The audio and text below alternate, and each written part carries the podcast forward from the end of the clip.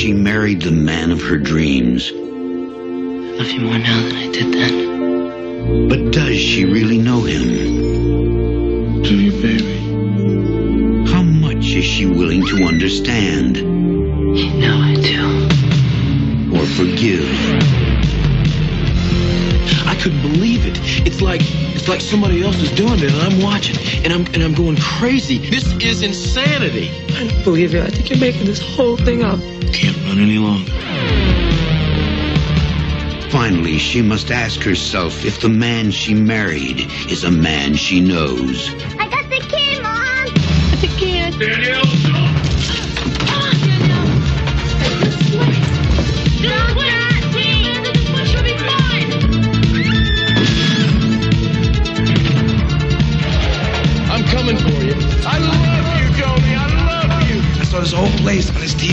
My head. I can see it all in Technicolor. David Keith and Kathy Moriarty go beyond the limits of love in White of the Eye. Der dekonstruiert die, den amerikanischen Mythos oder die amerikanischen Mythen. Wie meinst du Ne. das? Na, ich auch. Also erstens, das habe ich so nie behauptet und auch Gott sei Dank nirgendwo so aufgeschrieben. Meine Letterbox. Ja, ja, na klar.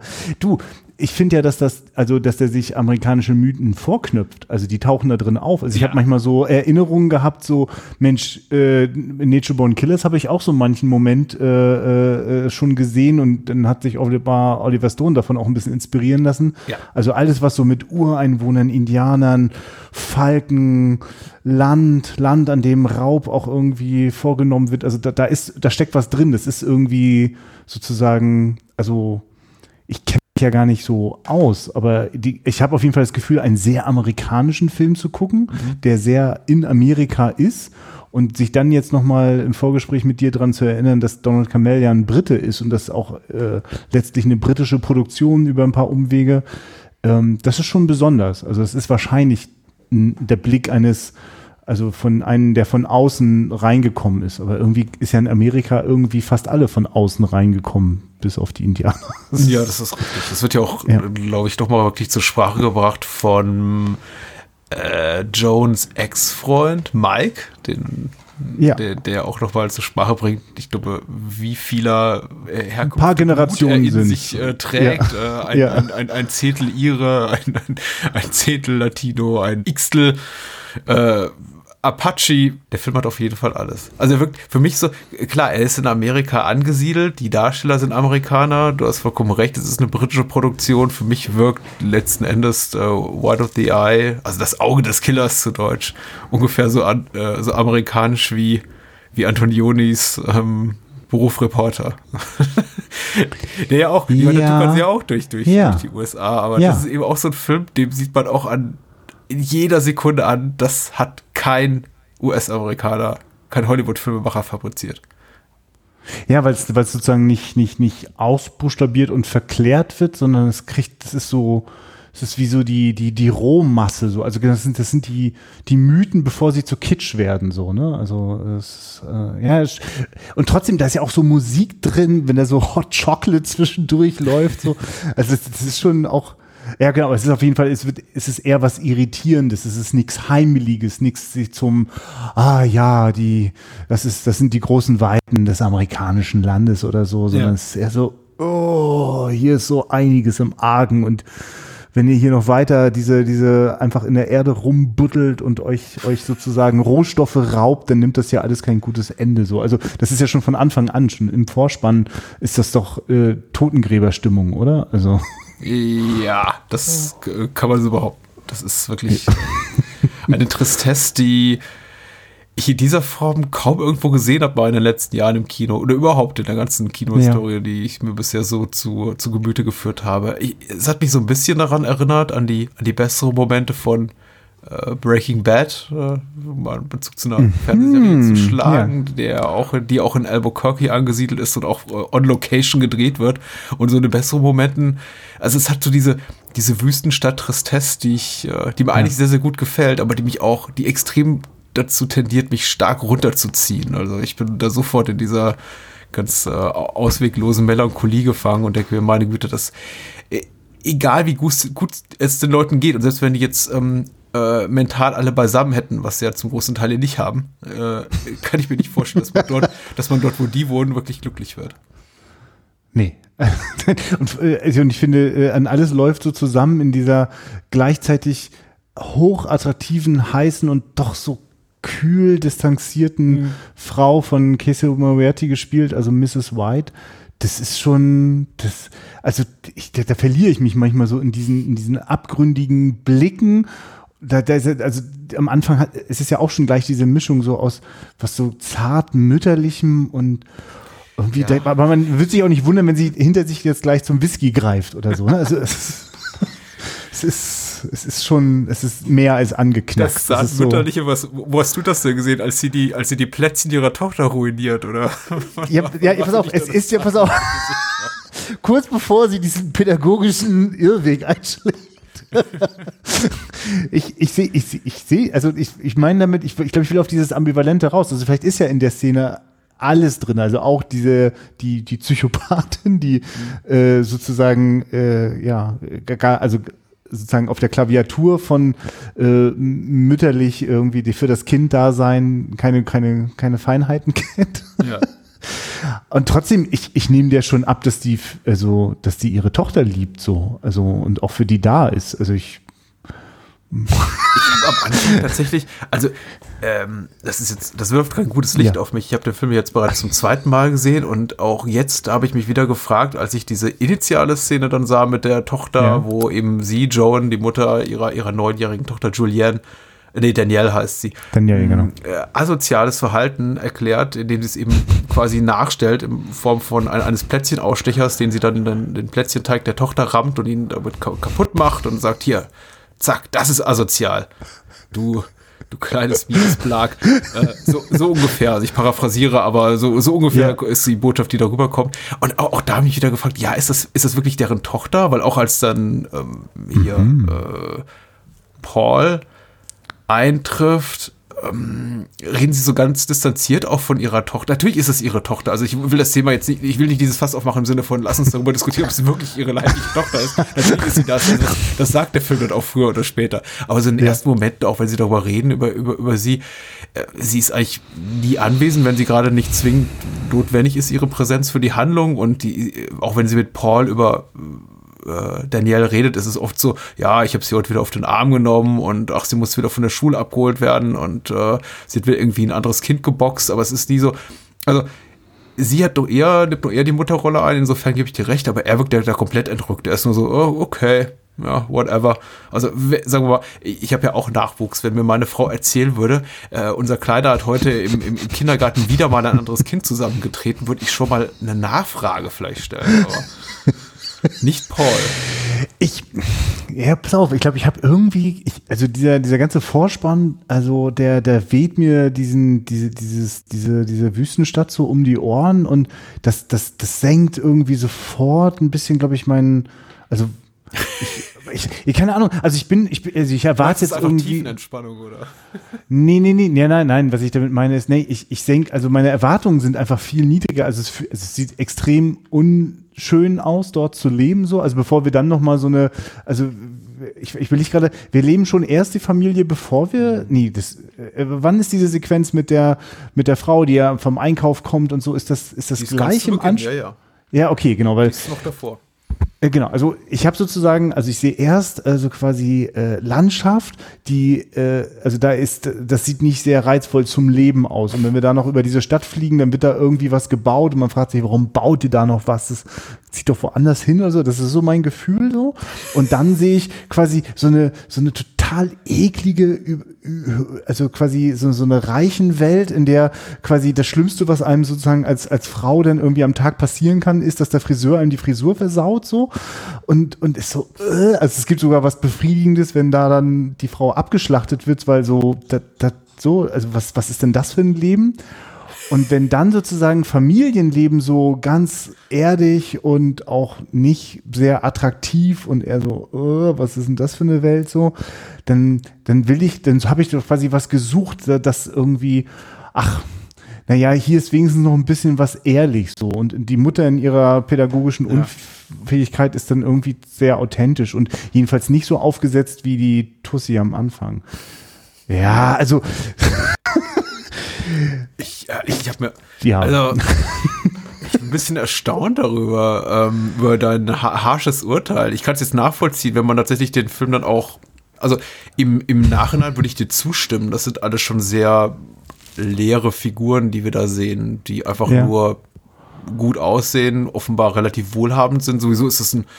Ist das tatsächlich ein relativ, also ein Film gefüllt mit, mit wohlhabenden Menschen, die wohnen nicht unbedingt an einem Ja. schönen Ort, aber auch ähm, Paul und Joan geht es ja anscheinend nicht schlecht. Also es wird ja auch etabliert, dass er sich da so als, als äh, Fachelektriker für Menschen mit einem sehr teuren Hobby äh, etabliert hat und da gerne auch mal ähm, Holzfurnier, mit, mit Holzfurnier irgendwie Hi-Fi-Equipment beschlägt und dann für mehrere tausend Dollar äh, wieder verkauft. Also äh, den Menschen geht's allen gut, aber sie sind relativ hohl.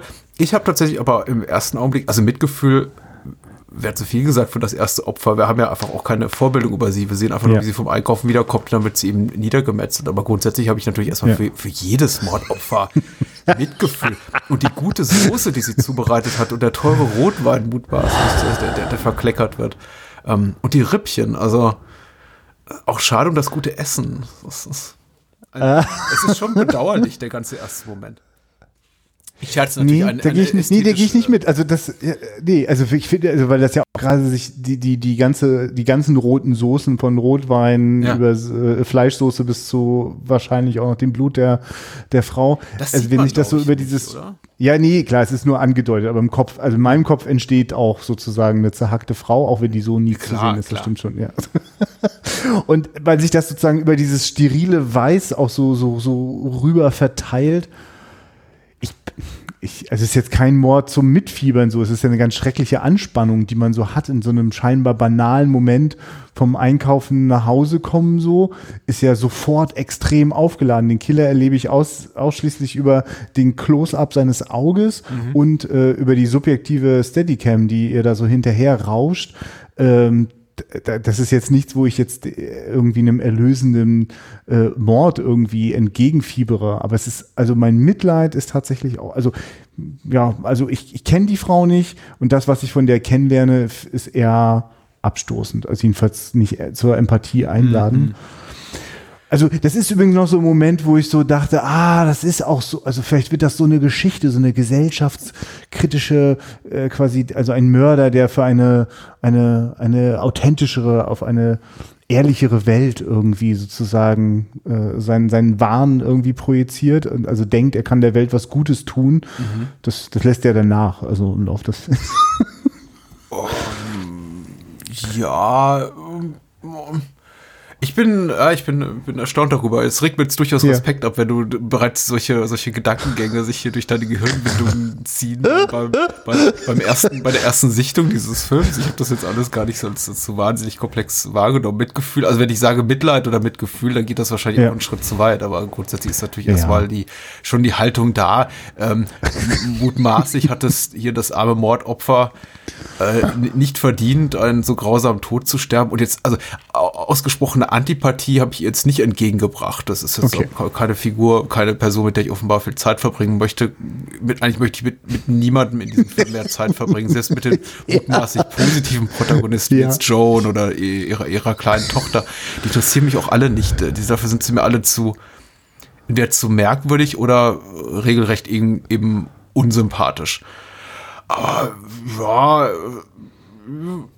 sagen wir, sie, sie, sie erfüllt den Zweck, den sie für die, das Mordopfer, den sie für die Handlung zu erfüllen hat. Sie, sie stirbt einen ästhetisch herausragenden Tod, muss man sagen. Die, äh, also diese, diese, diese Fleischsoße oder Tomatensoße, Ja. die da über die, die weißen Fliesen kachelt, ist schon, ähm, das ist schon ein beeindruckendes Bild.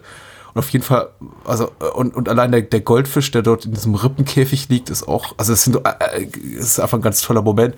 Und er, er nimmt einen gefangen und äh, lässt einen für eine Sekunde denken. Wir sind hier mitten in einem äh, sleasigen italienischen Giallo der frühen 70er. äh, bis wir dann feststellen, nein, ähm, wir sind mitten in den USA und zwar nicht nur irgendwo, sondern wirklich im, in USA, USA, dem, was wir uns mit unseren, unseren äh, klischeebeladenen Albtraum darunter vorstelle, nämlich irgendwo in der Wüste Arizonas, freudlos. Ähm, In jedem Diner hängt ein richtig dickes, dickes Stück Fleisch, das mit Ja. Soße übergossen so vor sich hinschmort. ja, ja. Ja, also ist für mich ist das auch, ich habe sehr Assoziationen so zu so, so einer, also für mich auch abstoßenden oder ja, Abstoß ist vielleicht zu doll, aber also nicht einladenden, also keine, da empfinde ich keine Gemütlichkeit, äh, so ähnlich wie bei Texas Chainsaw Massacre oder so. Wenn es ist so eine Welt, wo ich denke so, oh, es ist, es ist zu heiß, es ist zu, oh, es ist, es ist keine, oh nee. Es verträgt sich auch nicht das Essen, was sie da kocht mit der, mit der schwitzigen Atmosphäre, weil man die ganze Zeit an Eistee decken und dann steht dann dort diese, stehen unter diese, diese Rippchen und man kriegt ja nicht Bra Bilder von Braten und, und, und heißen Soßen und Rotwein um die, um die, um die Ohren oder um die äh, Augen gehauen. Das ist ja. Äh, es, es, da, da passt eins nicht zum anderen. Der ganze Film fühlt sich so. Äh, ist entrückt und schwer greifbar und ich glaube deswegen, ich habe im Vorgespräch auch zu dir gesagt, ich, ich meinte das tatsächlich, dass ich jetzt zum ersten Mal, glaube ich, den Film so, so richtig gesehen habe. Er hat mich beim ersten Mal nicht wirklich abgeholt, als ich ihn sah. Ich dachte schon, Ah, ich ja. bin rausgegangen und dachte, ja, das ist, äh, das, das war ein gutes Ding. Ich mag nur die Hälfte begriffen haben, also nicht begriffen, aber irgendwie wahrgenommen haben, vielleicht auch die, die ganzen Feinheiten nicht, nicht richtig wertzuschätzen wissen, aber äh, muss wohl gut sein. Stank eben für mich sehr nach äh, Donald Campbell, den ich äh, von bisher nur von Performance kannte, also zum damaligen Zeitpunkt. Und äh, wird schon gut sein. Hab dann irgendwo dem dann mal so verhaltene sieben von zehn Punkten oder so bei Letterbox gegeben und, und gut ist äh, archiviert Ja. und zur Seite gelegt. Und jetzt Ja. sagst du, du wolltest darüber über ihn reden. Und ich äh, muss sagen, ich bin, bin wirklich hellauf begeistert, weil da steckt so viel drin. Also Ich kann immer noch nicht behaupten, dass ich den Film gänzlich zu fassen weiß, aber äh, das war, das ist schon eine großartige äh, Seherfahrung, Wild of the Eye. Ja. Ja, ich, ich habe hab das Gefühl, äh, also über weite Strecken hat er wirklich total schöne, also hat äh, entwickelt wirklich auch so eine schöne äh, rauschhafte Dynamik so, Ja. also so wie ich das auch, also ich ich ich war zum Beispiel auch durchaus zwiespältig bei Performance, aber konnte mich dann auch nicht bestimmten äh, Montagen so entziehen. Und dann habe ich äh, erst so gestaunt, dass äh, über weite Strecken White of the Eye so einem so eher so ein bisschen so ein bisschen ausgebremst wirkt, so. Also im Sinne von, was jetzt so ganz abgefahrene Parallelmontagen oder assoziative Bilder angeht. Aber das kommt ja dann immer wieder mal. Und wenn er es macht, immer auf enorm hohem technischen Niveau, also wo ich manchmal wirklich beeindruckt bin, wie da ein Schnitt auf die nächste Kamerabewegung sich so richtig so ein Fluss ergibt, manchmal so auch quasi wirklich so kleine Musiksequenzen äh, äh, so konstruiert. Ja. Das, das also hat wirklich Spaß gemacht, das zu schauen. Also, also ja, ich, ich war dann wirklich irgendwann auch so, so richtig drin, also in dem Moment, wo dann dieser krasse Wendepunkt äh, äh, für diese Familie kommt und die Frau was entdeckt, was sie besser nie hätte entdecken wollen, dann ist das so ein Ach ja, richtig. Also, das, ich, ich, also da habe ich gemerkt, dass ich so richtig in so einer, in so einer, ja, in so einer fast so, so halb surrealen ja, Blase irgendwie drin war und, und dann plötzlich packt mich das nochmal sehr, also, also packt der Film auch nochmal sehr zu. Also so ähnlich wie er vielleicht in den ersten fünf Minuten schon zupackt, macht er es dann nochmal. Das ist schon ziemlich, also ja, finde ich sehr gelungen auch.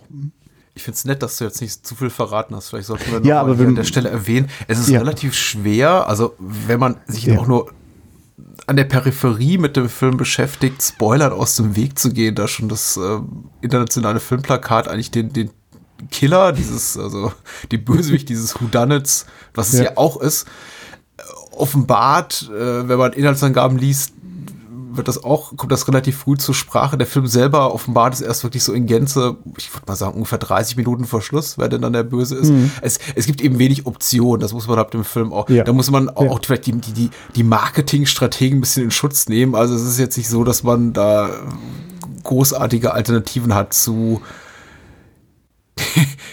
dem oder der Killerin, ich möchte es jetzt noch nicht verraten, aber Ja. wir werden sowieso noch darauf zu, Sprache, zu sprechen kommen. äh, aber auch, ich glaube, auch wenn man, auch wenn man weiß, welche, welche, welche Wege der Film dann im späteren Verlauf einschlägt, man kann durchaus noch Spaß dran haben, weil eben die Qualitäten von ähm, äh, White of the Eye, de denke ich, wo, woanders liegen als in der, als in der Krimi-Handlung.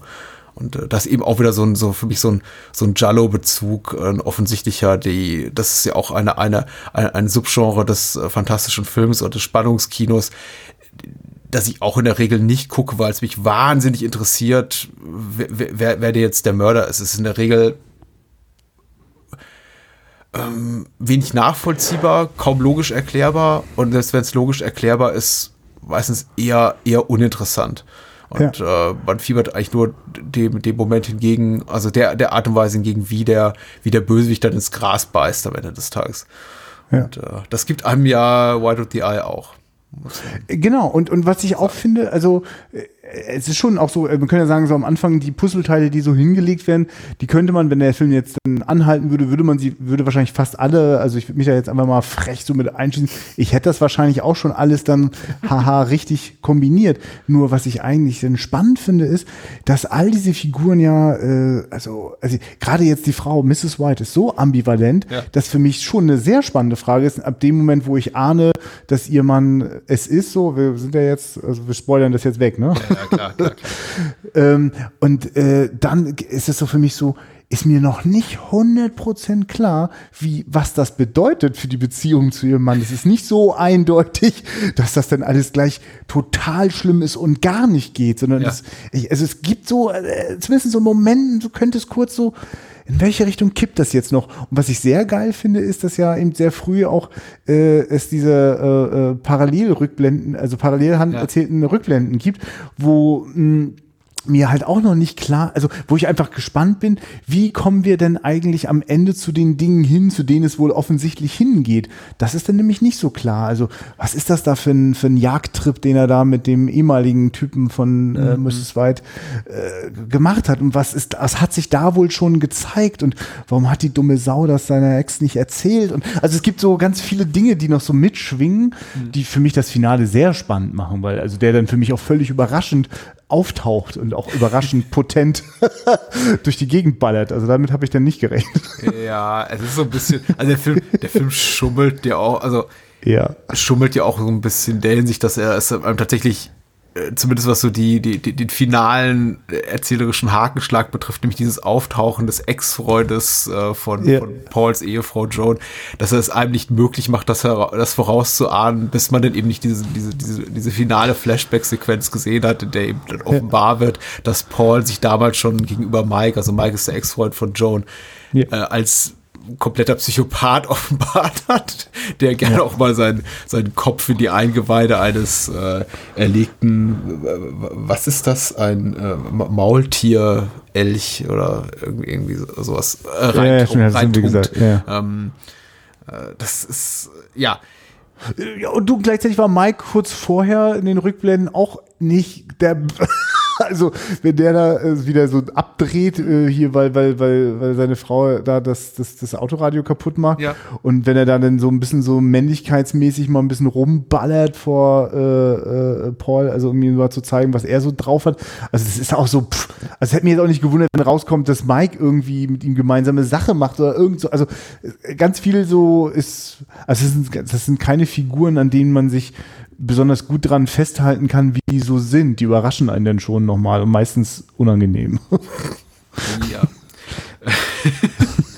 also der erste Indikator dafür, dass mit, mit Paul Mr. White äh, irgendwas nicht in Ordnung ist, ist eigentlich schon sein erstes, sein, sein Outfit beim ersten Auftreten bei diesem ersten 70er Jahre Flashback, wenn er dann dieser wie soll ich sagen, indianisch inspirierten Aufmachung da ankommt mit so. Weiß, Sieht aus wie ein Motorradtyp, der sich einen Traumfänger um ah, vor die Brust gehängt hat. Ganz, ganz, ganz schlimm. Also da habe ich mich auch tatsächlich gefragt, jetzt auch wiederum zum, zum wiederholten Mal hat vielleicht, also diese Rückblenden sind ja äh, also konventionell gefilmt, aber sie haben eben so ein ja. bisschen diesen, diesen sehr kontrastreichen, weich gezeichneten, ja. körnigen Look durch diesen wie heißt denn das? Äh, Bleach Bypass, ja, genau, ja. Also Bleichbadüberbrückung, ja, ja, genau. Also die Veredelung des Films weggelassen, genau. Äh, richtig. Und äh, das reicht im Film aber nicht. Also für mich war eigentlich relativ offensichtlich, dass sich der Film dann auch quasi zurück in eine andere Zeit bewegt. Und dadurch, dass sie alle schlechtere Frisuren tragen oder 70er Jahre Frisuren ja. haben, war, war, mir auch relativ klar, dass wir uns jetzt in der Vergangenheit befinden. Also in der Vergangenheit ja. von 88, die wahrscheinlich so um 78.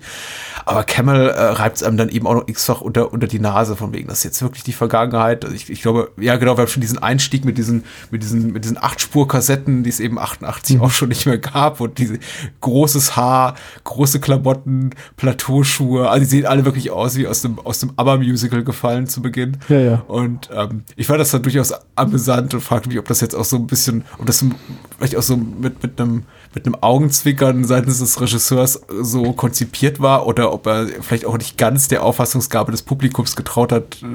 äh, Insofern, dass wir selber darauf schließen können, dass wir uns jetzt hier in der Vergangenheit befinden. Weil ähm, die sind schon alle sehr, sehr merkwürdig gekleidet. Allem voran eben hier Paul in seinem ich weiß nicht, was das für ein Look ist. Das ist, äh, eine, eine Frechheit. ja, ist so ein albern. Also ich würde Donald Kamel gerne unterstellen, dass der äh, also auch ein bisschen Bock auf Freakshow hatte und vielleicht schon immer ein bisschen geschmunzelt hat, wenn er so über einen großen Teich geguckt hat. Ich, keine Ahnung. Also,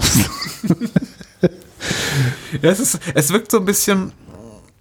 Deswegen soll man uns vielleicht auch die. äh, Haben wir einen herablassenden Tonfall gegenüber diesem Film oder den Charakteren? Ich weiß es nicht. Vielleicht hat der Film selber den und, und also äh, es wirkt schon so, weil, weil wir auch gesagt haben, woran erkennt man, dass es eine amerikanische, dass es eine britische Produktion ist in, auf amerikanischem Territorium. Er ist schon sehr.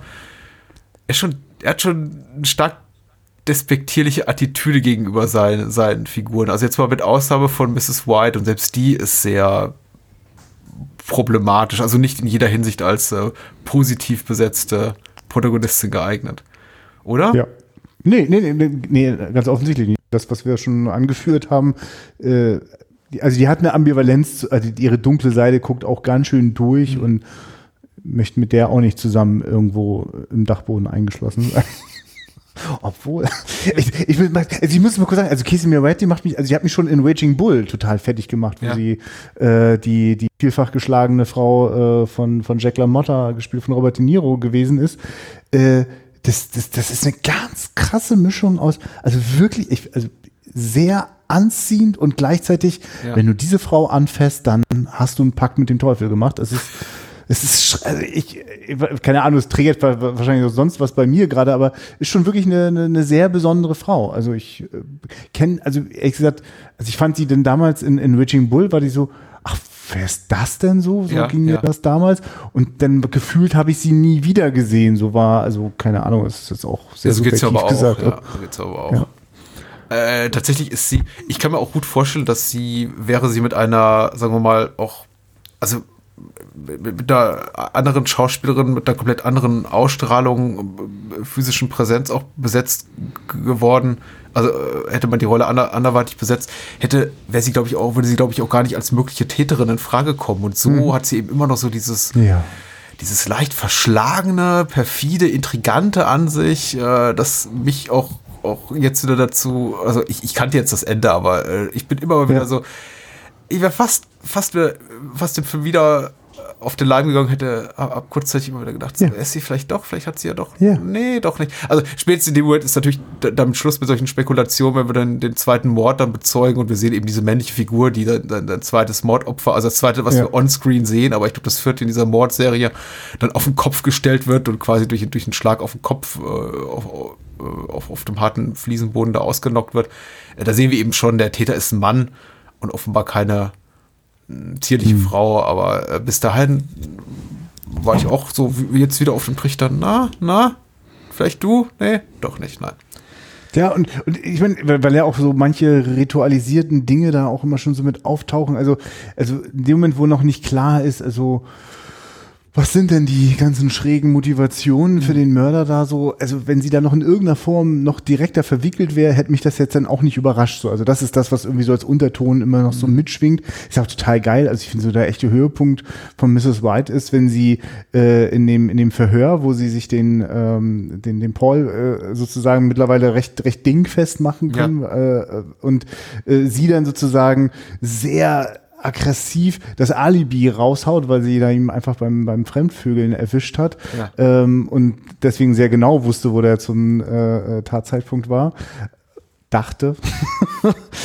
ähm, das, das finde ich total geil, also weil das, das also sozusagen mit so einer Aggressivität, die sie also also also so wie sonst wahrscheinlich nur verzweifelte Täter sozusagen sich nochmal versuchen aus irgendwas rauszuwinden und gleichzeitig man auch so merkt, äh, also wenn sie so viel Energie hat und also könnte er es denn überhaupt wirklich, also er wirkt dann auf einmal wieder sehr viel weicher. Er hat ja auch unglaublich weiche Momente, ne? Wo, also dieser, dieser Paul ja auch so, so ganz feinsinnig, so ganz am Anfang gibt's ja auch so einen Moment, irgendwo zwischen Wahnsinn und, und, und, und hochsensibel, äh, sozusagen so, wenn, wenn er so bestimmte Empfindungen, äh, so, was er so alles so merkt, so an Schwingungen. Stimmt, ja, ja, Dieses, äh, äh, dieses, äh, dieses, dieses, diesen Echolot-Trick da drauf. Ja, dem, also er kann quasi den Ra einen Raum mit dem, mit dem Dro Brummen oder, oder Vi- Vibrato seines Kehlkopfes ausmessen, äh, möchte ich meinen, ist das. Also so habe ich es jetzt wahrgenommen. Ja, ich, ich, ich, hab, ich merke, dass ich mir das nicht mehr jetzt gemerkt habe, was das überhaupt war, was er da erklärt hat, aber dieser, dieser Klang und äh, Das ist dieses, ein ja, Tontechniker, das ist ein ja, ja, Perfektionist. genau, stimmt. Genau ja. wie wir hier, astrale, astrale Soundqualität immer. Ist das auch nicht süß, wie das so in den 80ern das Statussymbol war? Eine geile Stereoanlage. Also das, Ja, also ich erinnere das noch. Der Film hat da schon, äh, der, der hat da schon einen kleinen, kleinen, kleinen Fetisch äh, bastelt er darum. Ja. Also er hat ja auch, äh, Ja. es wird ja auch, es ist immer wieder ein Thema, auch dieses, äh, die, die Tatsache eben, dass Joan dieses äh, Super 8 Abs Abspielgerät von Mike ruiniert ja überhaupt erst der, die, die Initialzündung, um überhaupt die, die, die ganze destruktive Handlung dann in die, in die Wege zu leiten. Also hätte sie das nicht gemacht, wären sie Paul nie begegnet und am Ende wären, gäbe es ein paar Tote weniger oder zumindest würde niemand auf die arme Danielle schießen, die kleine Tochter. Da war es dann für mich übrigens auch vorbei, also mit jeglicher äh, Ambivalenz. Bis dahin dachte ich immer noch Ja. so, na, vielleicht steckt sie da doch irgendwie mit drin und ja, vielleicht, Ja. ja. es ist, der Film lässt einen wirklich sehr, sehr im Unklaren darüber, äh, weil äh, auch, auch Paul ja auch noch darauf beharrt, dass er niemals Joan gegenüber Gewalt anwenden würde und wie, wie könnte er nur jemals auch, wie, wie könnte sie ihm nur vorwerfen, er könne ihrer äh, gemeinsamen Tochter etwas antun, niemals so ein Vater, Vater sei er nicht. Und ähm, er hat ja auch dieses, dieses komische, er ist ein Fanatiker, er ist so nicht mal, ich, ich weiß Ja. nicht, was er sich da ausgedacht hat. Hat dieses komische Bild davon, dass, dass Frauen für äh, irgendwie die Verunreinigung des Erbguts der Menschen verantwortlich sein und äh, irgendwie unter Kontrolle gebracht werden müssen. Also das ist auf jeden Fall sehr viel Spielraum für Interpretation. Und ähm, ich bin dankbar dafür, dass der, dass der Film, also der Filmemacher und beziehungsweise jetzt hier auch die, wahrscheinlich die Autoren der Romanvorlage, die die Figur so eindeutig negativ besetzen, weil ich habe die Befürchtung, gerade in unserer heutigen Zeit kommen viele dieser, dieser Aluhutträger auch bei, bei Twitter, Facebook und sonst wo raus und ihnen wird eine Stimme gegeben und White of the Eye so eine schöne Absage an diese Art von äh, männlichem Unterdrücker-Type. Ähm, Ja, ja, der genau. auch schon wieder total, total relevant für die heutige Zeit. Ja, das stimmt. Also mit seinen, seinen Formulierungen, wenn er, wenn er Frauen mit schwarzen Löchern gleichsetzt, Ah, furchtbar. alles in sich aufnehmen. So, ja, das ist schon. Ja. Ich habe ich hab ganz viel, ganz viel Sachen lieb geworden an, an, an dem Film. Ähm, unter anderem auch den, auch den ermittelten, ermittelnden, ich glaube, Ja. Lieutenant Inspector irgendwas. Der ist ja auch für mich so ein wandelnder, na, Anachronismus ist falsch, aber so ein wandelnder Widerspruch in der Art und Weise, wie er, wie er sich gibt. Erst überhaupt die Tatsache, Ja. dass, dass er Mendoza heißt, ha- hat mich irgendwie so schon stutzig gemacht. Und ich dachte, das ist, du, du bist der erste Afroamerikaner, den ich in einem, zumindest ich in einem, in einem Film sehe, der Mendoza heißt. Was ist das denn für ein Name? Und dann steht er eben in diesem Anzug da, in der, in der, in der brennend heißen Wüste und er trägt dann noch so ein Barret und er, er, er interessiert sich für klassische Musik. ist und geil, ähm, ja. also all das, was er macht, ist für mich komplett nicht, nicht irgendwie erklärbar, aber irrational in dem Kontext der Welt, in der er sich bewegt. Also ich, der, der passt da einfach überhaupt nicht rein. Das ist ein, ein kultivierter, äh, der, der gehört wahrscheinlich irgendwie so auf die Upper East Side in New York und, Ja. äh, und beim, weiß ich, äh, Whisky an der Bar mit Woody Allen und nicht dorthin, aber da ist er nun mal.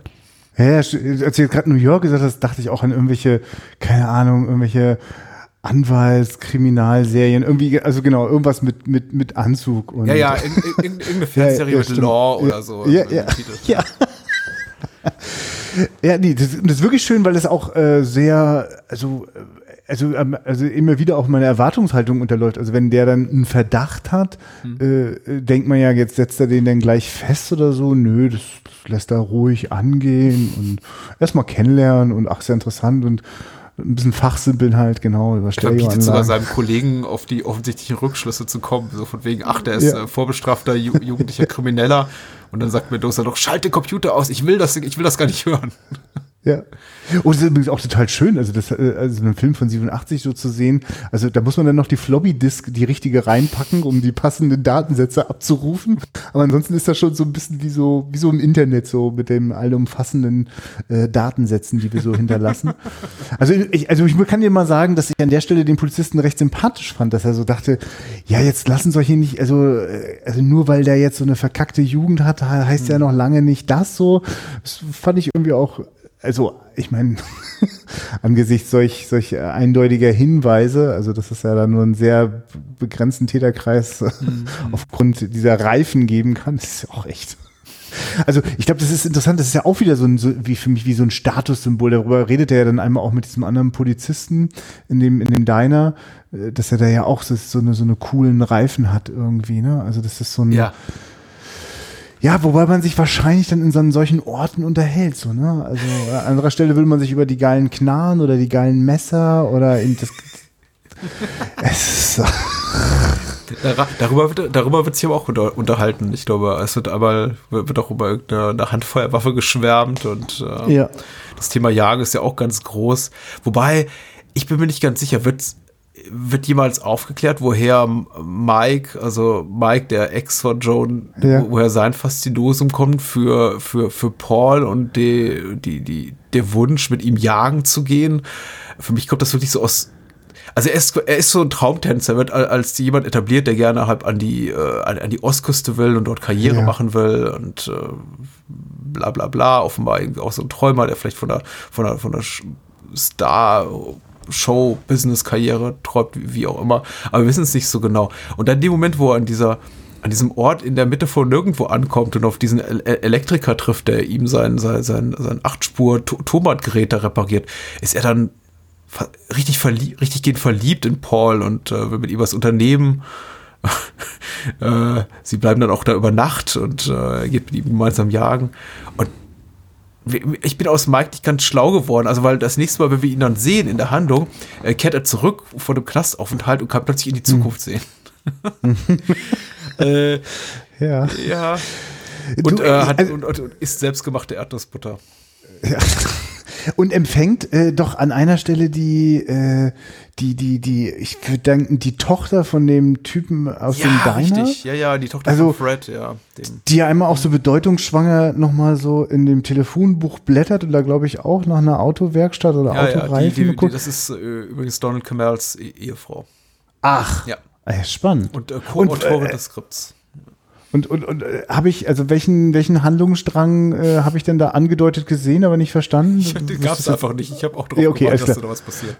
Ja. Aber ja, sie, sie äh, wandelt an einer Stelle, also sieht man sie kurz in Mikes Bretterbude wandern. Ja. Und ich glaube, darüber liegt Jones Voice-Over, wenn ich mich richtig erinnere, die dann irgendwas davon spricht, so von wegen, wir wissen nie, was die Menschen um uns herum motiviert. Und Ja, also es deutet auf jeden Fall an, dass da noch was kommt. Ja, ja. Ich meine, es, das ist so ein Moment, es ist das, was ich vorhin so versucht habe zu beschreiben mit, ich bin dann auch eine Weile lang in so einer Blase gefangen, bis mich der Film wieder so, so richtig an die, an die, an die Kehle packt.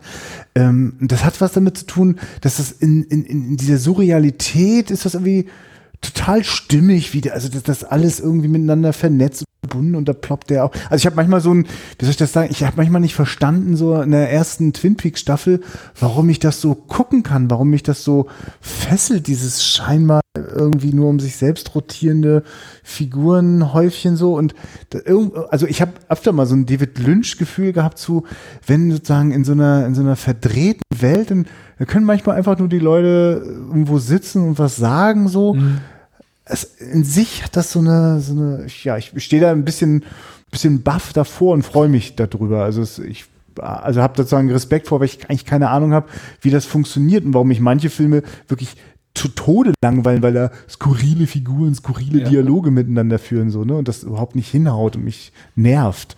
Und der Film hat mich null genervt, hat mich da wirklich sehr mitgenommen und äh, ich wollte jetzt gerade den Bogen zu dem, was du gerade, äh, also äh, Ja, genau dieser Typ, ja, ja ne? Ja, es hat, äh, also meine Mutmaßung wäre, warum es bei Wild of the Eye ganz gut funktioniert, warum es einen eben gefangen nimmt, ist, dass es so, also für mich so eine Beiläufigkeit hat. Es wirkt nicht Mhm. forciert, das wirkt nicht gekünstelt, das wirkt nicht, ähm, also Kamel geht damit nicht so offensichtlich hausieren wie äh, einige andere Filmemacher, die man jetzt so in die, in die Schublade äh, skurrile Filmemacher steckt. Und äh, bei, bei Kamel hat es immer noch so, zumindest die, den Hauch einer Möglichkeit, dass es diese Figuren wirklich gibt. Und ich glaube, erst beim vielleicht wiederholten Sehen oder beim etwas analytischeren Sehen, was wir jetzt ja machen, wenn wir über so einen Film sprechen, dann guckt man den eben nicht nebenbei beim Putzen, sondern konzentriert sich auch ein bisschen, äh, fallen einem eben diese, diese Doppelbödigkeiten und Vielschichtigkeiten auf. Äh, Ich weiß nicht, wie es dir geht, ich möchte auch niemandem jetzt hier zu nahe treten, auch kein, kein, kein,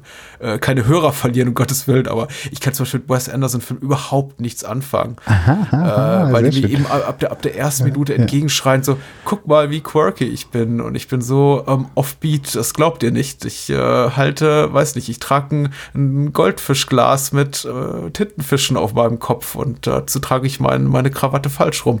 Ähm, ich, das, das ist irgendwie nicht, nicht so mein Ding. Aber hier in Wild of the Eye hat es eben sowas angenehm Surreales, ohne jetzt mich, mich Ja. damit mit diesem, mit diesem, mit diesem Stilmittel zu, zu erschlagen. Es ist eine Realität, die Ja. so irgendwie möglich sein könnte, vielleicht sogar möglich, so, so tatsächlich ist irgend, irgendwo findbar, weil ich kenne diesen Flecken Erde nicht. Aber dabei so ständig so ein bisschen falsch wirkt. Wie eben das, was ich vorhin ansprach mit Antonioni und Beruf Reporter oder eben hier Ja. Kamel, der sich in, in, in die Wüste Arizonas wagt, um hier so einen Film zu drehen, wie eben ein Filmemacher, der hier nicht hingehört, aber trotzdem, was ich mal gesagt hat, ich mache jetzt mal so einen richtig doll amerikanischen Film. Amerikanischen Kenner- Archetypen. Ja. Ich, ich versuche das mal. Faden finde ich ja ganz spannend. Wenn, wenn, wenn Mrs. White einen Faden findet, wird es ja ganz schön interessant in dem Film auch. mal gucken. Ich versuche mal gleich da wieder anzukommen. Äh, äh, also erstmal diese Wes Anderson-Sache, das ist, ähm, also ich, ich kann mich noch gut erinnern, äh, äh, quasi mal ganz begeistert und ganz aufgeregt über diesen ver vermutlich besten Film aller Zeiten, den ich damals in den 90ern gesehen habe, äh, nämlich äh, noch, noch vor World Tenbaums, äh, Rushmore. Habe ich also Rushmore gesehen, war, war unendlich begeistert und zeigte das dann mal so ein paar von meinen cineastischen Das ging mir aber Freunden. auch so damals. Hm? Ah, ja, interessant. Okay, aber jedenfalls, ich hatte da das erste Mal gleich am Anfang sozusagen in Wes Andersons Karriere das Erlebnis, wie Leute völlig still und starr so guckten und eher so ein bisschen angeödet waren und überhaupt nicht drauf eingeschwungen sind. Und bei Royal Tenbaums hatte ich dann mal richtig so in einem Filmclub, also es war richtig desaströs. Ich, ich war völlig fassungslos, wie die Leute mit null Empathie und was soll denn das und diese gekünstelte Scheiße und äh, nein, oder also, fühlt ihr nichts? Mögt ihr die Musik nicht? Was ist los? Was stimmt nicht? Und ich verstehe das mittlerweile wunderbar so. Äh, merkt, dass das, äh, wenn ich jetzt zum Beispiel das versuche mit, mit The White of the Eye vom Gefühl, ich gerade so, also äh, äh, wenn Wes Anderson eben so ein, so ein, also fast schon fotorealistischer äh, Ölmaler ist so, Ja. äh, aber darin dann sozusagen natürlich unglaubliche äh, Verkünstelungen irgendwie präsentiert, dann ist das Action Painting, was Donald Camel macht, ja, und das, das, das hat ein, ein, also das ist auch vielleicht äh, äh, überhöht und auch, auch mit auch comicartig so, aber eben nicht, also auf einer, auf eine viel intuitivere Art, also, also die kann, also ich Genau, ich also kann total verstehen, dass das Wes Anderson sozusagen auf eine Art und Weise polarisiert, wie dieser Film ja hundertprozentig auch und der deswegen ja auch niemals auf RTL 2 laufen kann, weil das doch quasi einfach nicht funktioniert und man völlig ratlos sich fragt, wie packen wir denn jetzt unsere vier Werbespots dazwischen irgendwie und kann nur schief gehen. Und jetzt habe ich an Mike mich nochmal gedacht, als du diese Figuren so äh, aufgerissen hast und so auch die Frage nochmal gestellt, was, was ist denn das eigentlich für ein Typ so? Und ich finde, dass der ja am Anfang auch wirklich so identitätssuchend, äh, es ist ja auch so ein amerikanischer Mythos so, also alle die, die mal was werden wollen, die können ja zum Beispiel nach Hollywood so, ne? Da läuft's dann so. Und in Wirklichkeit kennen wir dann ja diese tausend anderen Filme, die zeigen, wie, wie, wie du in L.A. verkackst und wie du äh, mit 27 geilerweise stirbst oder dann mit 37 und alles nur Kacke und du hast noch ein paar Kinder in die Grütze geritten so. Also es ist immer so, das meine ich so mit diesen amerikanischen Mythen, die sind ja eigentlich alle immer total hohl und innen drin äh, ist es richtig am, am, am Modern so. Das ist ganz, ganz schlimm eigentlich. Und äh, Mike hat sozusagen, also ich habe so gedacht, was wollte der denn mit der Blondine in Hollywood so? Der wäre doch maximal äh, Zuhälter von der geworden oder so eine Nummer. Und, äh, und äh, also nee, ich, also das, das gibt so mir dieses Gefühl, dass der, wenn er dann auf diesen, diesen Mann, dann, also Ja. in dieser lächerlichen Montur ist er ja dann doch noch viel überzeugender ein Mann. Äh, also man ahnt schon, warum da jetzt auch äh, Joanne da so auf den dann auch bald abfährt und Ja. sich dann auch von denen bald nehmen lässt. Das, das ist so ein, also das, ich habe das Gefühl, er hätte gern was ab davon, von dieser männlichen Identität. Also, weil er, er bastelt sich ja schon was aus seinen Vorfahren und Generationen und kommt nicht richtig auf den Punkt, was bin ich denn eigentlich? Am liebsten wäre er ja halt ein geiler Indianer, Ureinwohner, Native so. Und das haut irgendwie alles nicht hin, aber vielleicht findet er es beim Jagen ja raus. Also mir kommt das auch so vor, es gibt so, so Männersport, den ich nicht nachvollziehe, also der, äh, der mich nicht reizt. Ja. So. Jagen gehört sehr dazu. Aber ich kann mir schon vorstellen, dass wenn man das so macht, so, da kann man sich eine Menge drauf einbilden, da so, wenn man da so rumballert im Wald oder am Tier rumreißt. Und das schön, dass das dann ja dann auch so viel extremer weitergeht, als Mike sich das je hätte vorstellen können. Ja. und dann ist er irgendwie so eine nächste Version. Also man erkennt ihn ja kurz nicht wieder. Ach, das ist jetzt Mike mit Brille und rumgedrehten Basecap und also White Trash. Also vorher war er auch schon irgendwie white trashig unterwegs, aber jetzt so, ja genau, selbstgemachte Peanut Butter so. Ja, und er singt immer noch das gleiche Lied. Ja. Das Und das ist quasi, also das ist so eine Gegenwart, in der äh, wühlen wir so rum und da gibt es so eigentlich so immer eigentlich eher so eine latente Grundspannung so, also weil ja dann ab und zu ja dann doch auch nochmal ein furchtbarer Mord mit irritierenden Details äh, äh, passiert. Aber alles ist so, als, also es, es wird nicht auf krampfhaft zueinander gebracht im Sinne von, äh, wir fiebern diesem Moment nah, wo es endlich rauskommt oder so. Das heißt, der Moment, wenn Casey Moriarty dann sozusagen auf so einen Faden stößt, Ja. ist das wirklich so, ich bin da gerade in dem Moment, wo sie im Baden äh, an diesem Faden hängen bleibt, bin ich gerade gar nicht im Nachdenken, wer ist denn nun bloß der Mörder oder so. Und dann zieht die da so dran und dann, oh Gott, oh Gott, oh Gott, jetzt kommt's, scheiße. Und das finde ich sehr toll, wie so, also das, das sind einfach Bilder, ja, also wie so unter diesem, ich, ich sehe noch, ich seh, kann mir richtig Paul vorstellen, wie der das mal alles so selber hingezimmert hat, da so, so ein, in das Holz sowas reingefräst hat, dass da eine Wanne ist und dass da noch so ein Teller für die Seife ist und so. Ja. Und jetzt poolt die das so auf und Oh, dann ist das auch gar nicht so leicht, da mal eben reinzugucken. Dann muss sie da so reinfingern mit dem Feuerzeug. Also das ist jetzt wirklich eine, das, das ist purer Film für mich. Ne? Also, Äh, also das ist auch das, was ich eigentlich an Horrorfilmen reizvoll finde. So, also wovon ich manchmal viel zu wenig kriege, wenn ich, wenn ich einen gucke, so, weil die, weil, weil irgendwie, weiß ich keine Ahnung. Also also alles, was sozusagen drumrum passiert, also dieses sozusagen in die, in die, in die Abgründe unserer eigenen Seelen, so, so, sich so vorarbeiten und dann, oh, nee, das wollte ich jetzt gar nicht sehen und total geil, wie wir das nie so genau wissen, was in diesen Tüten ist, außer dass wir es schon wissen können. Es wird ja ein paar Mal angedeutet oder auch konkret gesagt, aber ich, ich verstehe doch richtig, das sind die Na, Geschlechtsteile der Frauen, die er da drin hat, ja? naja, es, Also- sind, es sind allerlei Extremitäten. Es sind auch, glaube Ja. ich, ja, ja auch, auch, auch die sind dabei, aber ich glaube, einmal, als er gegen Ende so ein paar Tüten durch die Gegend trägt, sehen wir auch eine Hand. Also, Ja. das ist schon, ist schon unangenehm. Und ich glaube, das ist auch so ein, so ein später nochmal, so ein später Make-or-Break-Punkt im Film, wo ich mir durchaus, bei dem ich mir durchaus vorstellen kann, dass viele auch Zuschauer sagen werden, nee, jetzt hat mich der Film komplett verloren, weil äh, tatsächlich ist es ja auch, es ist ja, es ist ja ein, eigentlich nicht fairer, eine, weiß ich nicht, nachvollziehbare narrative Entwicklung, die da vor sich geht. Also nichts, was wir bisher dem Film gesehen haben, gibt, gibt uns nur den kleinsten Indikator dafür, dass Paul eben dieser Psychopath ist mit diesem, absolut, mit diesem absurden Aluhutträger-Weltbild, äh, der äh, die, die, das weibliche Geschlecht für all- alles Verderben der, der, der Menschheit verantwortlich macht und sie irgendwie schon wie in, in, in seinem ihm möglichen Rahmen auslöschen will oder die Welt bereinigen will davon. Also es ist ganz, ganz furchtbar. äh, aber die Handlung gibt das eben überhaupt nicht her. Und es kommt wirklich für uns so aus dem Nichts und dann offenbart sich so dieser ganze Schwall an, an, an, an Widerlichkeiten über uns aus, den, aus, aus dem Munde aus dem Munde Pauls, dann eben noch dieser, dieser weitere, dann, dann Hakenschlag mit Mike, der dann plötzlich zur Rettung eilt. Das ist, äh, das ist schwierig und da kann ich mir auch durchaus vorstellen, dass Menschen, die jetzt vielleicht so diesem, diesem, diesem, dieser Art von, von Spannungskino jetzt nicht so zugeneigt sind, sagen werden, nee, das ist jetzt dann irgendwie doch alles ein bisschen zu doof, zu hanebüchen, zu unrealistisch. Da fehlt für mich so die charakterliche Motivation. Da fehlt auch für mich so die, fehlt mich auch irgendwie so, so die Saat, die früher im Film gestreut wird, um irgendwie auch dem Zuschauer wenigstens so im Entferntesten die Möglichkeit zu geben, da selber drauf zu kommen. Nee, ist da doch einfach nicht so. Also die Krimi-Handlung ist wirklich für, äh, für einen Arsch, wenn man jetzt nach, nach Ja. ganz nüchternen Gesichtspunkten geht, wie, wie, wie komme ich von A über B nach C und äh, führt mich die Spur dann zum Täter. Das gibt's da einfach in dem Film nicht.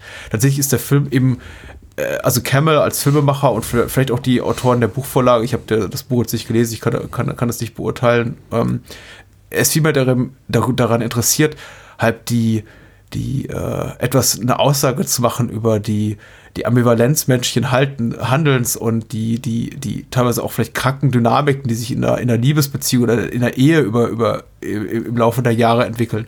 Und das ist eben für ihn viel, viel interessanter. Und die, die Krimi-Handlung, äh, dafür nur, nur Mittel zum Zweck, dass das wirklich spannend ist. Es sind für mich dann wirklich die gegen Ende die Momente, in denen sie kurzzeitig das Gewehr, also Joe das Gewehr von Mike in der Hand hält und die Möglichkeit hat, jetzt Mike zu erschießen oder Paul zu erschießen oder sich selber zu töten oder Ja, sie alle stimmt, gemeinsam ja. in den Tod zu reißen und Ja. ihr, ihr, sie dabei zu beobachten, welche Entscheidung sie jetzt trifft oder darüber Mutmaßung anzustellen und Mike zu beobachten, wie er mit der Situation umgeht, Paul, wie er versucht sich da doch so ein bisschen rhetorisch rauszumanövrieren mit, Hm. hey Schatz, doch nicht so schlimm, komm, ich bin's. Wir hatten doch zehn wunderbare Ehejahre und eine ganz liebe Tochter. Genau. Und wieder- dieses Rot, dieses Blutrot in meiner Fresse wirst du dich schon noch gewöhnen. Und an die Sachen, die ich im Keller stapel, ja, das ist wirklich krass. Ja, das stimmt. Das ist ein unbefriedigender Krimi- oder Thriller-Plot sozusagen. Und ich kann dir sagen, ich bin darüber so dankbar.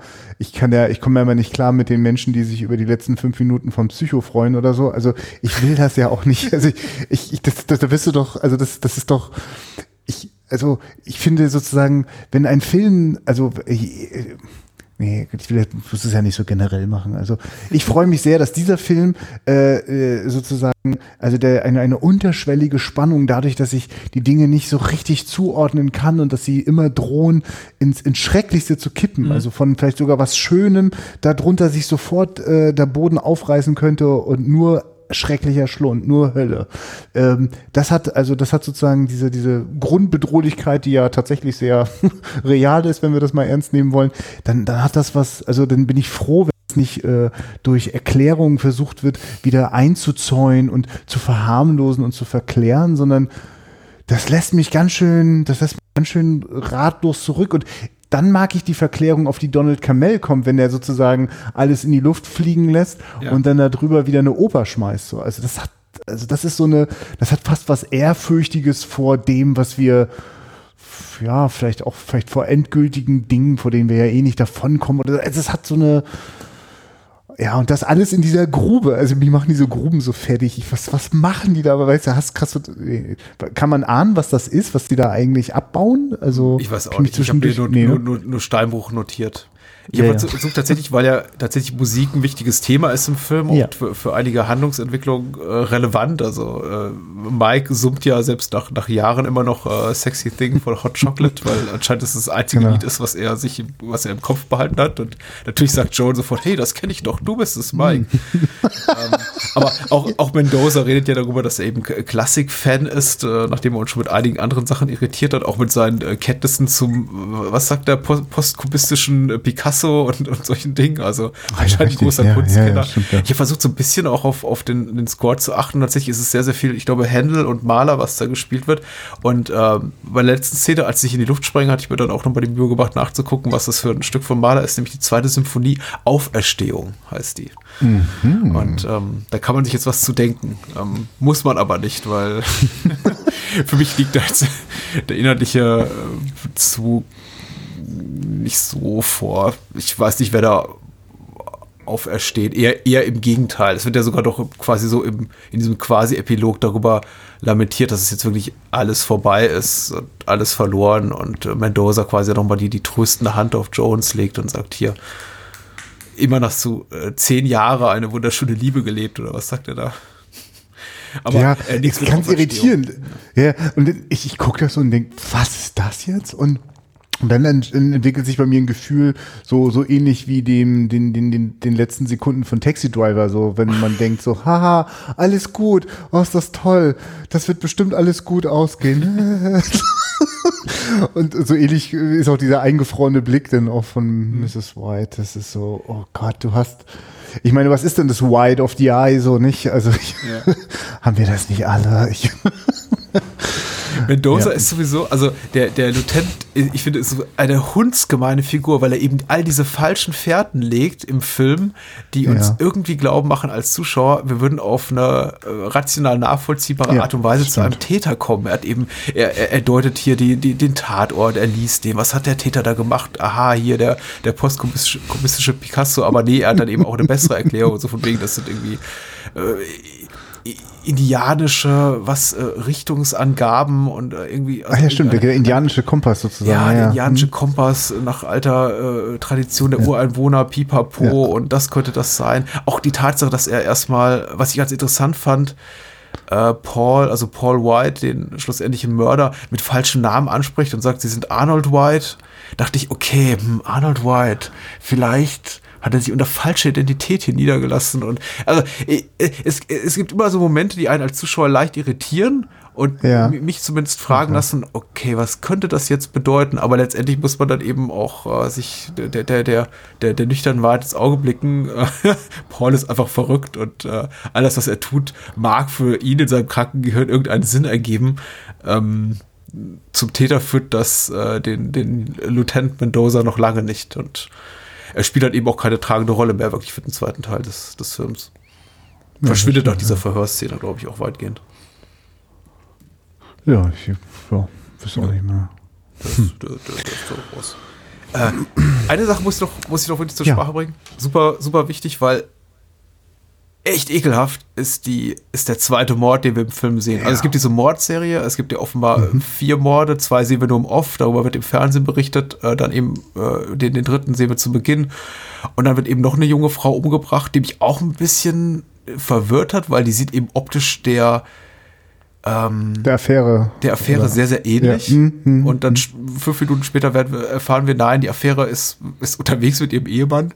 Auch Ja. irgendwie ein wohlhabender Industrieller. Also alle in dem Film scheinen relativ viel Geld zu haben. Äh, Und es war einfach eine andere junge Frau, die Paul Ja. umgebracht hat, weil es hat sich ihm gerade so angeboten. Er, er rationalisiert das auch an irgendeiner Stelle. Ja. Aber äh, zu dem Zeitpunkt, als wir eben den Mord sehen kennen, wissen wir noch nicht, dass es sich bei ihm um den Täter äh, handelt. Und der Mord ist wirklich widerwärtig. Überhaupt Ja. kom komplett unblutig. Ich glaube, wir sehen nur Ja. das geringste Maß an Blut. Aber wenn er sie unter, Äh, gar kein Blut. Also das ist ja komplett unblutig. Also ich wüsste jetzt nicht, ne? wenn Also, er ihren Kopf aber unter Wasser drückt in dieser ja. Badewanne und ihr den Spiegel hält, damit sie quasi Ja, so ja, im, das im, im sterbenden Antlitz ins Auge sehen kann, ist oh, einer der unangenehmsten Momente, finde ich überhaupt des äh, Spannungskinos, äh, dass ich bisher so dessen Zeuge ich werden durfte. Ja, genau. Also äh, im Grunde genommen könnte man sagen, das ist vielleicht ein schönes Beispiel für äh, also äh, Dinge, über die ich, also die, die irgendwie vielleicht in ähnlichen, also, also in Slashern irgendwie ja immer wieder so vorkommen. Und aber es gibt so eine andere Gewichtung, welche Details hervorgehoben werden. Also zum Beispiel dieser Moment mit dem Spiegel, also äh, quasi, dass, dass das Opfer sich beim Sterben sieht, daraus macht Peeping Tom quasi einen ganzen Film Ja. so, ne? Und äh, da- das ist ja fast beiläufig. Also wenn man dran denkt, dass das, also ich habe ja, das, das ist ja das Motiv von der von der Arrow-DVD, die ich in der Hand habe, ähm, wo das, wo man das Gefühl hat, das wird jetzt sonst was für einen riesen Moment. Das ist ein ein Moment so davon. Aber was ich niemals vergessen kann, was viel äh, detaillierter ist, ist wie er sozusagen die ohnmächtige Frau mit diesem roten Draht Ja. äh, so in dieses Handtuch einwickelt. Also das ist so beklemmend und also ich merke auch so, oh Gott, das ist auch wirklich gerade ein Menschenkörper, der da gerade eingewickelt wird und das ist äh, also sozusagen, also für mich an einer völlig irritierenden Stelle besonders ausführlich zu sein und dann auch nicht, nicht wegzugucken, wenn die Frau dabei ertrinkt dann im nächsten Schritt und ja, also es, ist, es hat, genau, es hat ja, ist wirklich ein sehr schockierender Mord, der äh, fast nichts von den Dingen benutzt, die sonst vielleicht einen Mord schockierend machen. Also, ich weiß auch nicht, es hat so eine ähnliche unangenehme Badezimmeratmosphäre gehabt, weil die mich auch so irritiert hat, weil die auch an, an Stellen Schwerpunkte gelegt hat, mit denen ich nicht gerechnet habe. Ich musste so ein bisschen dran denken, was das, was ich gefühlt habe, als ähm, in, in Dead Zone von Kronberg äh, Ja. sich der Typ mit dem Kopf äh, sozusagen auf die Schere fallen lässt. Ja. Also wo- wo ja auch das davor äh, so irgendwie, oh Gott, also, unangenehm in, in, in äh, sehr Also so irgendwie, weißt du, so, das ist so tiefenpsychologischer Horror, weil der sozusagen, also das arbeitet mit Bildern von, von, von Urängsten so. Das ist ja, das, Ja, also ich kann, ja. Urängst ja. ist richtig. Also es, es, es trifft einen so ins, ins Mark, um es jetzt mal so ganz Ja. äh, Kli- Ja, ja. Klischee. Genau. Äh, Genau, also schockt mich nicht quasi mit, mit, mit explodierenden Körpern oder irgendwelchen splatterigen Details, sondern genau mit Dingen, also Ja klar, es ist, es ist wieder, es ist wieder, ja. es ist wieder Paper Cut oder der, der, der Splitter Ja, unter Fingernagel. der Paper also Cut, ja, die, die, das trifft's, ja. Auch dieses, dieses, äh, ähm, diese Schmerzmomente, die man nachvollziehen kann. Mhm. Ähm, dies, äh, auch, auch in der Art und Weise, wie es hier dargestellt wird, eben mit dieser fast schon äh, klinischen Detailverliebtheit. Und äh, Ja. sitzt eben auch als Zuschauer davor, obwohl du äh, historisch und äh, örtlich so weit von dem Film entrückt bist, wie es dir irgendwie geht. Davor hast du Ja. wirklich das Gefühl, du bist, du, du wohnst dabei oder du fühlst dich vielleicht selber auch in die Rolle Ja. des Opfers ein. Und dann spielt es auch in dem Moment zum Beispiel, also ungleich zum ersten Opfer eigentlich überhaupt keine Rolle, dass du diese Person überhaupt nicht kennst oder diese junge Ja, Frau da gerade zum ersten Mal gesehen hast, weil äh, du bist da drin. Und äh, das ist eben auch, da, da, das unterscheidet Das eben auch ist- den, ja. äh, ein, ein Künstler wie Kamel von, vom reinen äh, Handwerker, Exploitationer-Regisseur, der das Ganze so äh, wegdreht als Auftragsarbeit und einfach nur auf, auf, auf äh, nette Titillation aus ist, die den, die den Zuschauer bei der Stange hält. Also Kamel schafft es wirklich ein, in diese Szene rein zu transportieren. Ich finde es auch super, wie er das visuell schon mal so ein bisschen andeutet, das ähm, impliziert, dass äh, Paul der Täter sein könnte, weil er zeigt dir ja vor beim, beim Handstandmachen im, im Schlafzimmer, im ehelichen. Ah, ja. äh, äh, kurz darauf im Anschluss ist eben diese Szene, wo er quasi sein Opfer auf den Kopf stellt, bevor er sie dann Ja. ausnockt. Also Ja, ähm, au- auch da sind ganz viele, ja, arbeitet ja ganz vielen Parallelen und, und, und Kontrasten. Ähm, äh, es gibt auch diese tolle Parallelmontage, wo sich, glaube ich, Joan gerade bei, bei Mike befindet und äh, Paul bei seiner Affäre Anne heißt die, glaube ich, Ja, und ja. Äh, er noch so ein bisschen Widerstand leistet und äh, quasi so diese beiden äh, Szenen zeigt, in der sich beide unsere Protagonisten äh, in, in Situationen befinden, in denen sie mutmaßlich am liebsten nicht sein möchten und Ja. ähm, dann eben quasi so dieses, dieses, dieser, dieser, dieser, dieses äh, Moment der Parallelmontage verlässt oder die Szenen getrennt voneinander ausspielen lässt und sich in völlig wieder äh, nicht widersprüchliche, entgegengesetzte Richtung entwickeln lässt.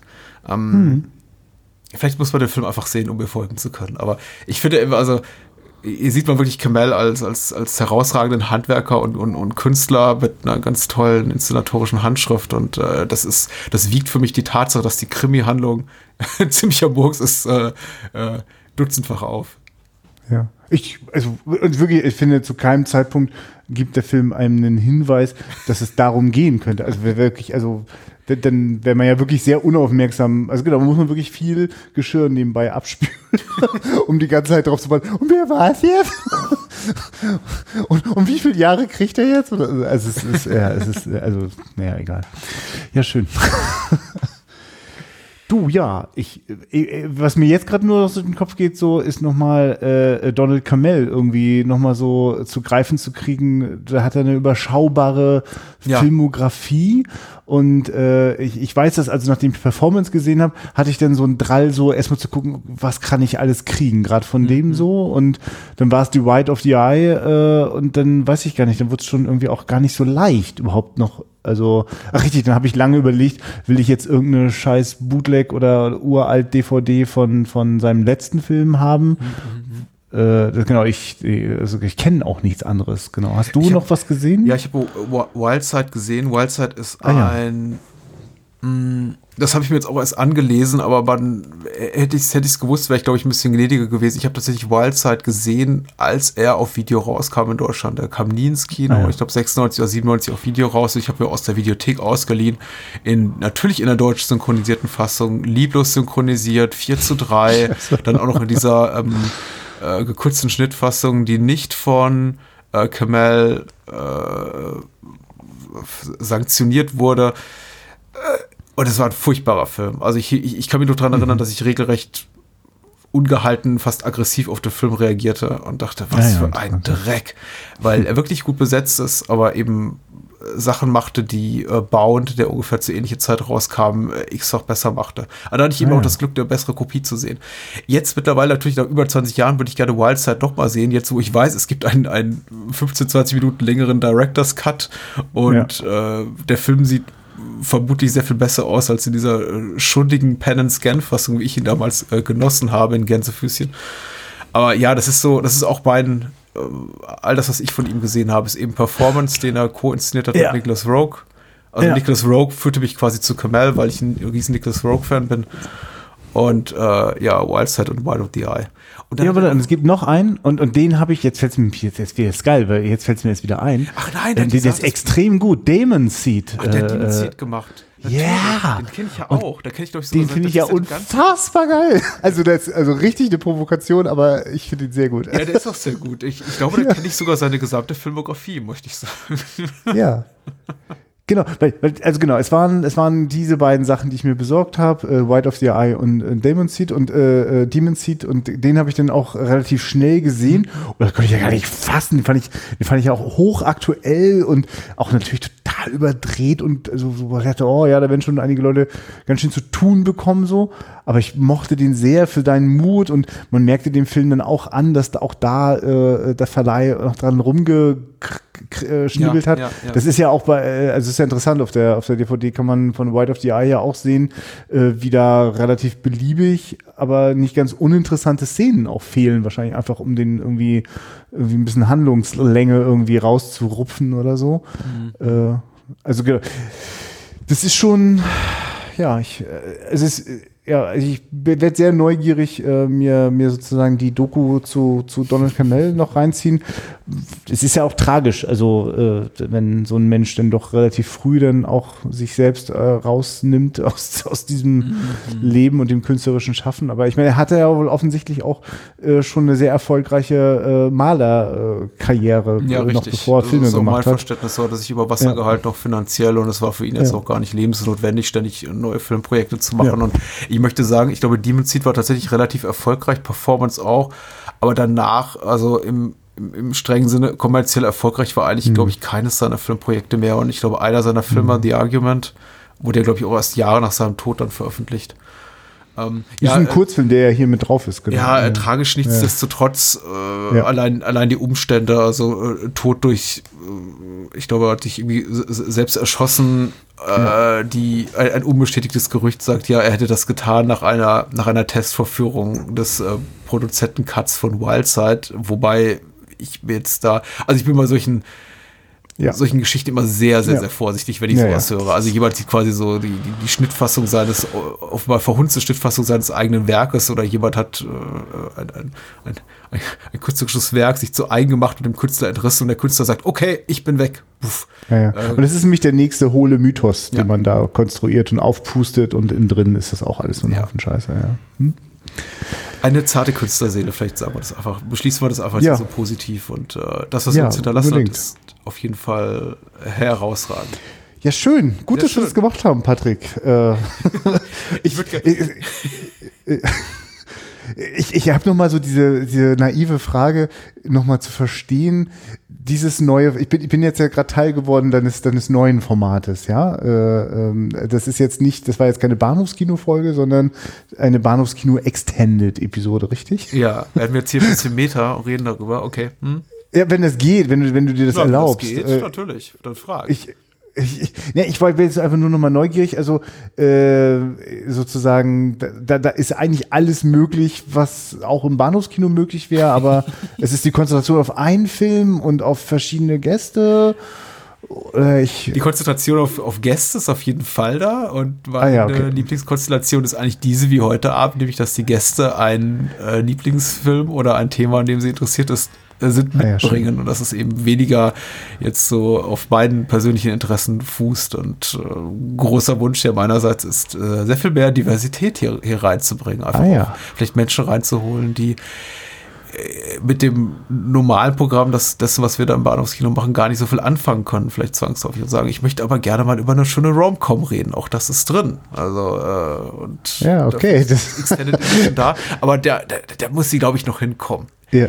Ich habe mir schon irgendwie so ein zeitliches Limit hierfür gesetzt, dass ich sage, okay, wenn ihr bis dahin das äh, Ding nicht einschlägt wie eine, ähm, eine Bombe, also eine Bombe, die jeder liebt, die jeder gerne in seinem Vorgarten haben will, so, bis zum Zeitpunkt. X, dann mache ich das auch Ja. nicht weiter.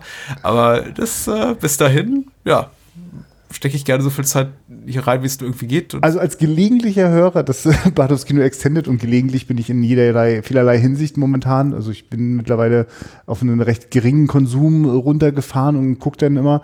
Und ich merke, dass mich das tatsächlich auch immer interessiert, oh mal gucken, wer jetzt als nächstes bei der Extended mit dabei ist. Ja. So, ne? Und weil es oft mal auch so Menschen sind, die mir vielleicht in irgendeiner Foren- oder Twitterblase bisher nur so mal begegnet sind im Sinne von Ach, ist ja interessant, das ist der, der dieses Forum macht oder so. Da bin ich dann richtig immer neugierig so. Ist mir aber aufgefallen, naja, aber ich kann dann letzten Endes leider bislang nur dem Filmgespräch zuhören. Ich hätte jetzt äh, glatt noch Fragen an, an den einen oder anderen Menschen gehabt, so zu dem, wo die so herkommen, was die so treiben. Also das ist aber nur so, nur so ein Mini-Zuhörer-Feedback, so, keine Ahnung, also. okay, da machen wir jetzt hier so mehr, noch, noch, noch so mehr Personality-Elemente rein. So. Ja, ich, du, ich, es ist so schön, dass ich nicht in irgendeiner Marketing-Scheiße arbeiten muss und ich davon keine Ahnung habe, aber wahrscheinlich müsstest du da, mach da mal mehr mit, genau. Ja, ja, ja. Das ist so, ist so ein schönes Feedback. Vielleicht solltest du Ja. den Hörern auf jeden Fall noch mitgeben, wo man dich hören kann. Also Ja, bei der Wiederaufführung nämlich. genau, weil Daniel stellt mir jetzt ja die Fragen nicht, die ich mir so wünsche von all den Gästen. ja, die Wiederaufführung findet ihr auf wiederaufführung.de und ähm, das ist äh, alte Filme neu entdeckt, das da die Tagline.